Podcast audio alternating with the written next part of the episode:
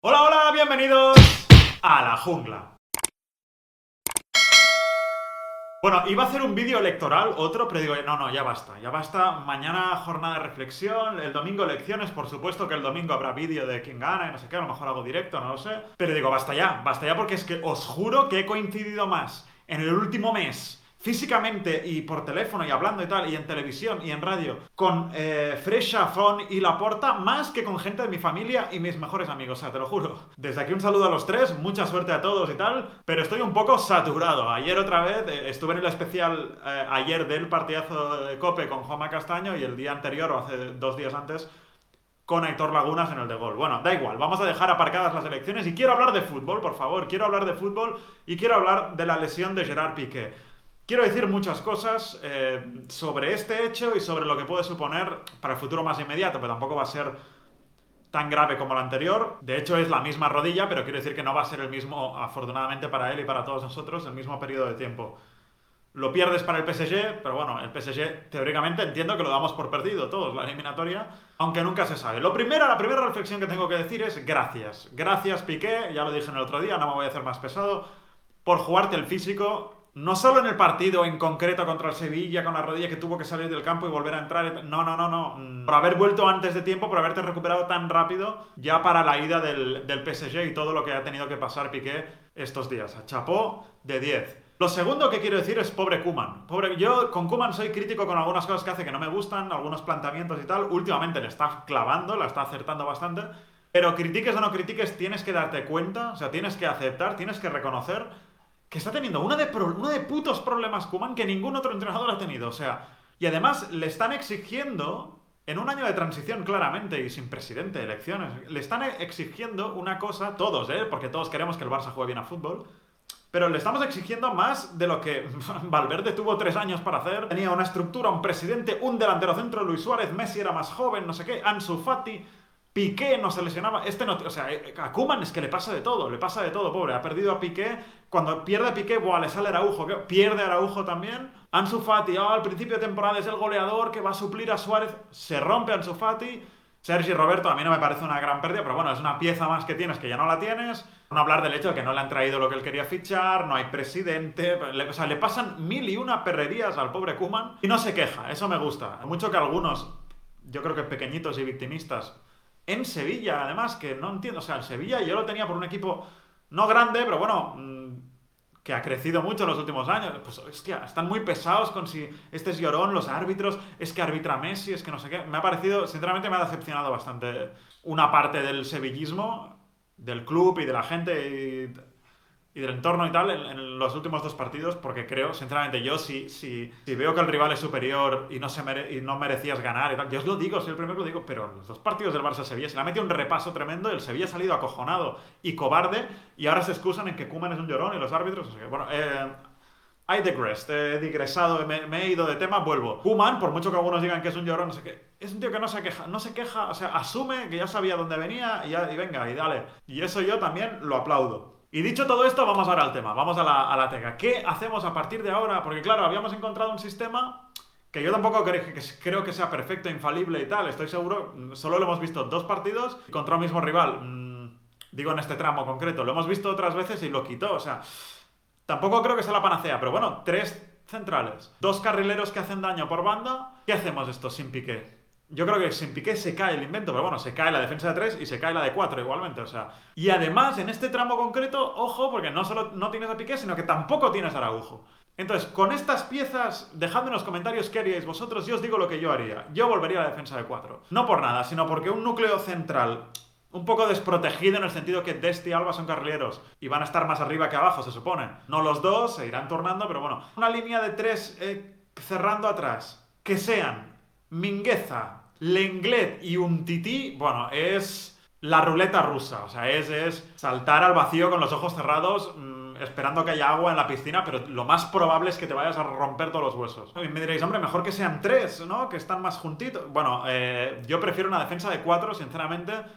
Prefiero sacrificar subidas de laterales. ¿Por qué? Porque de esos tres me, me, ahorro uno. Es decir, yo pongo a Mingueza, que más o menos estoy tranquilo con Mingueza, aunque a veces también se desconecta pero el otro día hizo muy buen partido, un partidazo hasta el penalti. Entonces esto ya lo tienes y de los otros dos solo te tienes que comer a uno. Bueno, mm, es preferible, ¿no? O sea, mi defensa que yo propongo para los próximos partidos es Dest y Alba en los laterales, Mingueza seguro, y de los otros, mira, pick your poison, como dicen los americanos. Eh, elige tu veneno, de qué susto o muerte, el Lenglet o un tití. Yo ya sabéis lo que pienso de los dos. Creo que un tití físicamente está mal, pero es un pedazo de central de los mejores que hay en el mundo cuando estaba sano, cuando ganaba el Mundial y era el titular de Francia y tal. Y el inglés nunca ha llegado a ese nivel y no tiene problemas físicos, lo que tiene son problemas, no quiero decir mentales, pero quiero decir, mm, sí, de, conexión, de, concentración y de comprensión de lo que es eh, la línea defensiva de un equipo grande en un partido importante o no importante. Entonces, esto es lo que yo haría, pero estoy abierto a sugerencias. Cuidado porque aquí hay otro asterisco grande. ¿Qué es que hacemos con Grisman? claro, Grisman no puede estar, entiendo, ¿eh? no sé, yo encantado a lo mejor, pero no creo que esté 80 partidos seguidos siendo suplente y saliendo desde el banquillo. Entonces, si tú quieres mantener, pues es otro motivo por el cual yo vuelvo a la defensa de 4. Si tú quieres mantener esta línea con tres centrales, dos laterales, que son cinco defensas, aunque ya sabemos que de esta al final es casi un extremo, pero bueno, si tú gastas cinco ya, eh, luego tienes que, claro, mientras no esté Griezmann no pasa nada. Pones a Messi de Dembélé arriba, que es verdad que está, Dembélé funciona mejor con este sistema de ahora, pero bueno, por la banda en ataque de tres también ha hecho grandes partidos. Y pones pues el típico centro del campo de Busquets, Pedri, De Jong, si están todos bien. Pero claro, todo esto que hemos dicho que es muy bonito es sin Grisman. Si tú ya añades a Grisman en la ecuación, tienes que quitar a alguien. Yo no quiero quitar a Dembélé ni loco ni Harto Vino no vas a quitar a un centrocampista, a Pedri y tal, con lo cual yo entiendo que si quieres que vuelva a Grisman, puedes hacer Messi, Grisman, Dembélé arriba, por supuesto la defensa de cuatro. Es mi propuesta. ¿Cómo lo veis? ¿Cómo encajáis las piezas? ¿Es tan necesario Grisman? Es que sé lo que me vais a decir, porque pensáis como yo. Aunque el otro día tuve un debate con Junior Minguella en, en Sports Cope, que él decía que el partido se gana porque sale Grisman y que si no hubiera salido Grisman, hablo del partido del Sevilla el otro día, yo no lo veo así y sinceramente yo entre Dembélé y Grisman, vamos, con los ojos cerrados, vendados y, con las manos atadas en la espalda así, elijo al francés, en este caso al francés Usman, no al francés Antoine. A lo mejor alguien tiene otra propuesta alternativa. Eh, lo que es seguro es que la personalidad, eh, el liderazgo, la capacidad para eh, pedir al equipo una puta posesión larga, joder, me cago en la puta. Esto que oímos, le oímos a Piqué en directo en su reaparición eh, con el PSG, lo perdemos. Esto lo perdemos, juegues con defensa de 4, de 5, de 6, de 8 o, sin defensa. Esto ya no lo tienes y es un varapalo. Y además no tienes Araujo, que era lo único que se parecía un poco a esto. Pero ya está, una vez asumido esto, ¿qué hacemos? Luego aquí hay que contar que a lo mejor incluso con Piqué, incluso si tuvieras a Piqué y jugaras con 5-3-2, eh, vamos a decirlo así, si tú jugaras con los tres eh, centrales y dos, y dos eh, carrileros, incluso estando pique, es posible que este dibujo ya te tome la medida. Porque los rivales no son tontos. Lopetegui lo ha sido, para mí, sinceramente. Porque es que además se lo han hecho a él dos veces seguidas, dos días. Yo he flipado con lo de Lopetegui, pero él sabrá.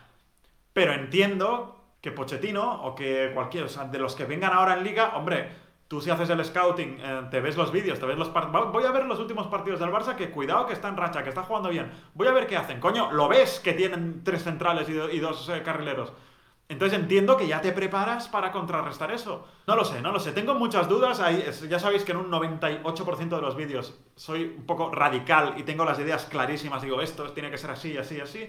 Y aquí yo lo que haría, lo tengo claro, ¿eh? lo que yo haría es defensa de cuatro pero también escucho los argumentos de los que dicen, no, no, no toquemos porque ahora va bien, está funcionando.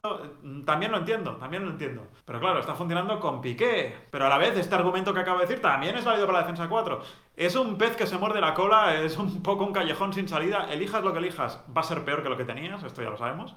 Porque pierdes al mejor central que tienes vamos, de largo, años luz del segundo, pero en la vida hay que elegir y hay que tomar decisiones. La mía es esta. Mi 11 para el próximo partido y los próximos partidos sería Ter Stegen, Dest, Mingueza. Voy a decir un tití, pero bueno, si queréis poner al inglés, es que, es que me, puedo. O sea, no, no, no. Va contra mi religión eh, poner al inglés. Eh, Jordi Alba con Busquets, Pedri de Jong, Messi, Griezmann, Dembélé. Eh, dejadme en los comentarios cómo lo veis, cuál es vuestro once, cuál es vuestra apuesta. Haced un poco de entrenadores porque ya eso nos viene bien y nos quitamos de encima toda la mierda de elecciones, con perdón, pero ya llevamos unos días muy institucionales, con el partido entre medio, casi un subidón y tal Ahora volvíamos, hoy hay el debate, el último debate en TV3, que lógicamente lo veré, lo estudiaré y analizaré y sacaré mis conclusiones y ya veremos si hago vídeo o no hago vídeo, pero sinceramente mm, es que prefiero ya hacer vídeo cuando se acaben las elecciones y ya exista un nuevo presidente o se estén contando los votos, pero no ahora. Lo cual aprovecho esto para volver al fútbol, volver a hablar de lo que nos gusta, suscribiros al canal, dejadme lo que queráis en comentarios y nos vemos como siempre, la jungla.